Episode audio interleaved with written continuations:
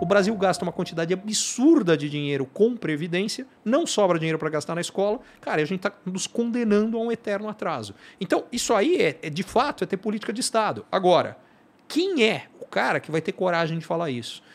Não vejo político nenhum fazendo isso. Agora, o que é mais louco é que na nossa vida pessoal, se alguém virasse para você e falasse: olha, tá aqui o dinheiro, você tem 10 reais para gastar. Você fala 9 para o meu pai, 1 para o meu filho? Pouco provável mas é o que a gente faz com o nosso dinheiro através do Estado. É exatamente o que a gente está fazendo. Então, se você de fato explicar o que está acontecendo, mostrar, cara, tem solução. Uhum. Questão é, falta coragem, falta interesse, é muito mais fácil propostas populistas, enganosas e por aí vai. E a conta vem, bicho, não tem erro. Curtiu esse conteúdo? Assine para receber quando cada um dos próximos for publicado.